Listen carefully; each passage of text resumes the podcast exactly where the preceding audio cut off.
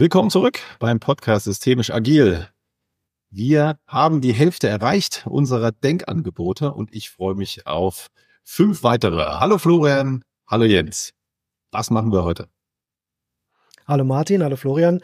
Heute haben wir uns eine Unterscheidung vorgenommen zwischen einer Regel und einem Prinzip. Was ist das? Das einfachste Beispiel, was mir zu einer Regel einfällt, ist das Stoppschild im Straßenverkehr.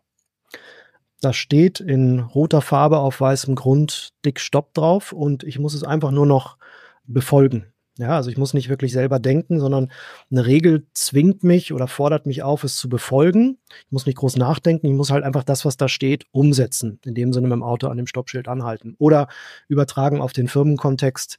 Im Büroflur ist Rauchverbot. In den Büros ist auch Rauchverbot. Da muss ich nicht groß nachdenken, muss einfach die Zigarette ausdrücken oder erst gar nicht anmachen. Insofern glaube ich total simpel kennt jeder.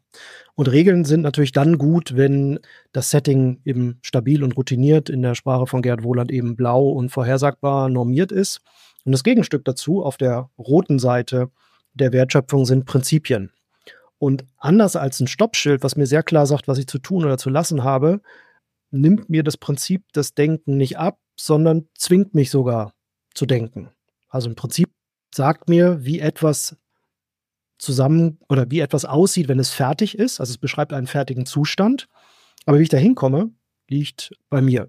Beispiel. Es gibt ja in ganz vielen Firmen unendlich viele Reiseregeln. Eine Regel wäre, äh, in der Bahn fahren wir nur zweite Klasse. Oder wenn wir viel Auslandsgeschäft haben, ab sechs Stunden Flug dürfen die Mitarbeitenden Business Class fliegen, darunter fliegen wir Echo oder wir äh, übernachten nicht über 150 Euro pro Hotel. So, und allein an diesen drei Beispielen seht ihr schon, dann kann ich noch die Taxinutzung regulieren, dann kann ich die Bewirtungsrichtlinie regulieren und so weiter. Das heißt, ich habe irgendwann einen riesen Rucksack voller Regeln, die jeder kennen und beachten muss, wenn er oder sie das erste Mal für die Firma unterwegs ist.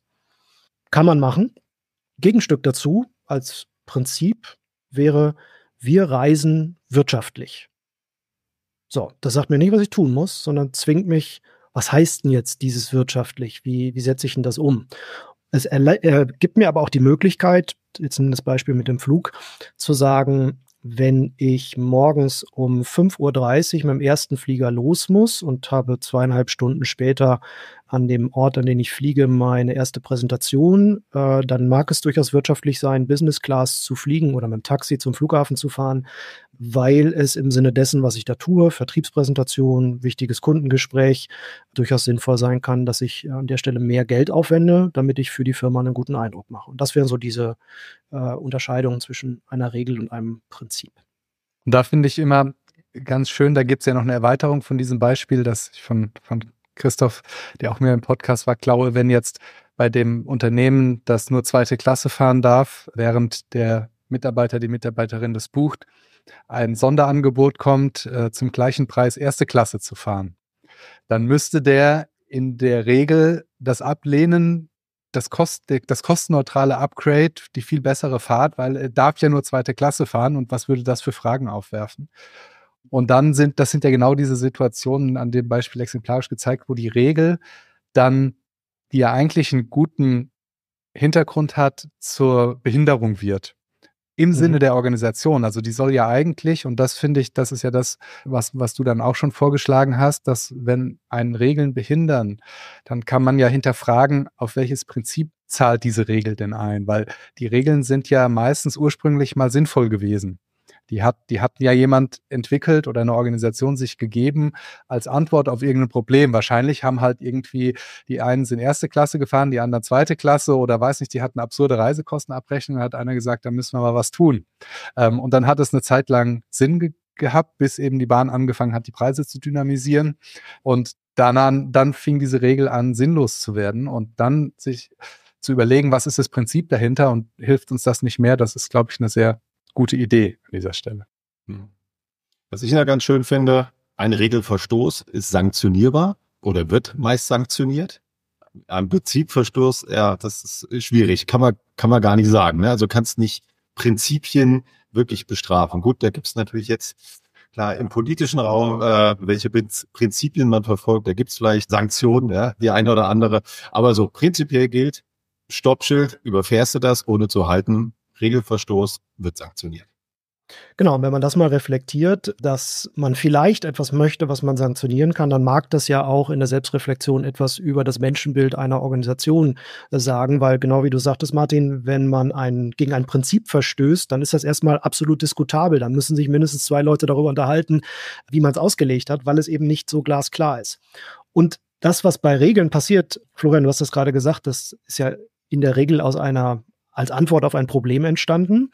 Dadurch, dass die Umwelt der Organisation aber nie stillhält, äh, muss ich sie halt immer ergänzen. In deinem Beispiel, ich müsste jetzt eine Zusatzregel zur zweiten Klasse-Regel einführen, die sagt, was passiert, wenn genau. ich ein Angebot für den gleichen Preis für die erste Klasse kriege. Ja, man hört schon, wie, wie schwachsinnig das relativ zügig wird. Gleichwohl, wenn ich das nicht tue, kriege ich das Problem nicht gelöst. So, und die Folge ist, und das ist, das erinnert mich an, an die Folge, die wir zu Wissen und Können gemacht haben, wenn man Wissen, ähm, wie etwas schon mal, wie ein gelöstes Problem, das jemand aufgeschrieben hat, ähm, versteht, dann ist das bei Regeln ziemlich ähnlich. Die kommen ja aus der gleichen Domäne. Und das heißt, ich kann eine Regel erst dann aufstellen, wenn ich ein Problem einmal gelöst habe. Dann kann ich es generalisieren durch die Regel. Aber ich brauche jemanden, der in der Organisation die Regel aufschreibt er muss sie einführen. Vielleicht muss sie sogar geschult werden, je nachdem, wie schwierig sie ist. Und sie muss, Martin, das hast du gerade gesagt, sie muss am Ende kontrolliert werden. Das heißt, eine Tendenz, je größer der Rucksack mit Regeln wird, könnte durchaus sein, dass ich im Sinne der Selbstbeschäftigung relativ viele Mitarbeitende im Haus habe, die sich um das Erlassen und Monitoren neuer Regeln kümmern, weil Regeln immer nur die Vergangenheit abbilden können. Und je dynamischer die Zukunft wird, desto mehr Regeln muss man erlassen. Und da kriegt man, glaube ich, relativ zügig ein Gefühl, irgendwann kommst du mit dem Regeln erlassen und monitoren nicht mehr hinter der Realität hinterher.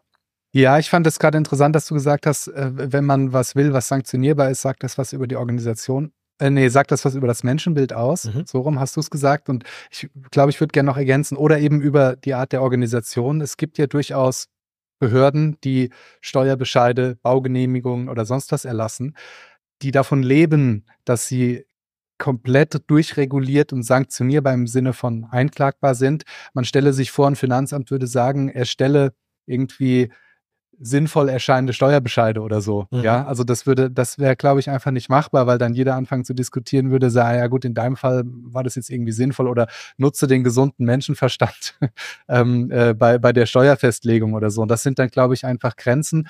Und da sind wir wieder bei jeder Folge bei unserem Punkt, dass man einfach für sich gut prüfen muss, wann brauche ich Regeln, weil es mir vielleicht das Umfeld vorschreibt. Und auch da merken wir ja, wie absurd das ist, dass die Gegebenheiten sich dann verändern und dann irgendwie fünf Jahre später es ein Gesetz gibt, was irgendwie regelt, wie man mit äh, Homeoffice umgeht, während die Leute schon fünf Jahre zu Hause arbeiten. Aber irgendwann kam es jetzt mal dann bei den Regeln an, gibt halt in manchen Konstellationen dann keine andere Möglichkeit. Genau. Und wenn es darum geht, gerade im Blick auf die Zukunft, Erweiterung Geschäftsmodell, Strategie und solche Dinge, arbeite ich mittlerweile gerne mit, ich nenne das sowas wie Wertschöpfungsprinzipien. Also der, der Umgang, das Geschäftsmodell einer Organisation mit Blick auf das Unbekannte, im Blick, mit Blick auf das, was kommt. Da kann man ja mal überlegen, ob man sich so ein paar Prinzipien, also ich sag mal, die, die Umsetzung dessen, was ich gerade sagte, wir reisen wirtschaftlich, das hat jetzt mit der Wertschöpfung nichts zu tun, sondern eher mit der Organisation des Alltagsbetriebs.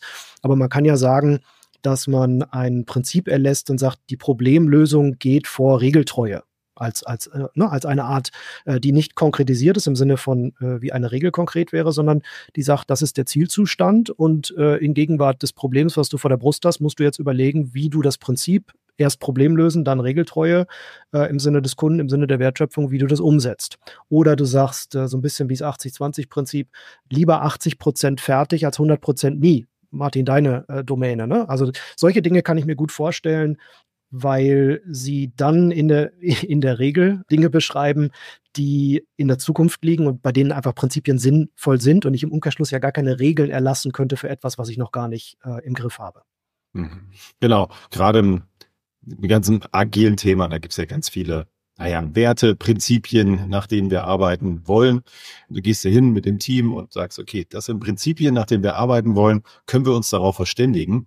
Und dann, ja, wird es ja fast so, zu einer Quasi-Regel. Nicht wirklich sanktionierbar, aber wir wollen uns daran halten, an diese Prinzipien. Ja, sind aber nicht direkt sanktionierbar. Also als Arbeitgeber kannst du nicht sagen, sag ich mal ganz blöd, hat nicht agil gearbeitet, äh, fliegt raus, wird nicht funktionieren. Übrigens sind wir da bei einer Frage, die sich die Ethik immer schon stellt, nämlich bei der Frage, wenn es darum geht, was soll ich tun, was ist denn gutes Handeln, dass man da nicht damit hinkommt, immer zu sagen, wenn das, dann das, weil wenn, sobald man das macht, gibt es sinnvolle Ausnahmen. Und nicht umsonst war Immanuel Kants kategorischer Imperativ der Durchbruch, in dem er ja eigentlich nur ein Prinzip festgelegt hat, nämlich gesagt, handle so, dass du wollen, wollen kannst, dass es ein Gesetz wird.